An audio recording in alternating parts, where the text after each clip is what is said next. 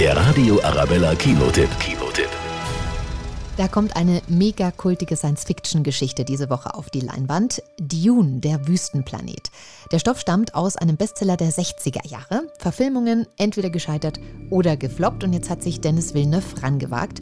Der Regisseur ist schon mehrfach für Oscars nominiert gewesen. Es geht um Arrakis, den Wüstenplaneten, genannt Dune. Nur dort gibt es im Jahr 10.191 die wertvolle Substanz Spice, die als Antriebsmittel für Raumschiffe genutzt wird und mit der man in die Zukunft blicken kann. Darauf sind natürlich alle scharf, deshalb werden die Bewohner des Planeten unterdrückt. Mein Planet Arrakis ist so schön, wenn die Sonne tief steht. Wenn sie über dem Sand schwebt, kann man das Spice in der Luft sehen.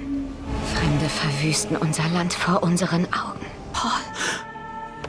Ich habe häufig Träume von einem Mädchen auf Arrakis. Paul ist der Sohn des Herzogs Atreides, der vom Imperator den Auftrag bekommt, Dune zu helfen. Doch dann geraten sie zwischen alle Fronten. Der Imperator bittet uns, Frieden nach Arrakis zu bringen. Haus Atreides nimmt an! Der Sohn des Herzogs sieht zu viel. Das ist mein Dune. Töte sie alle.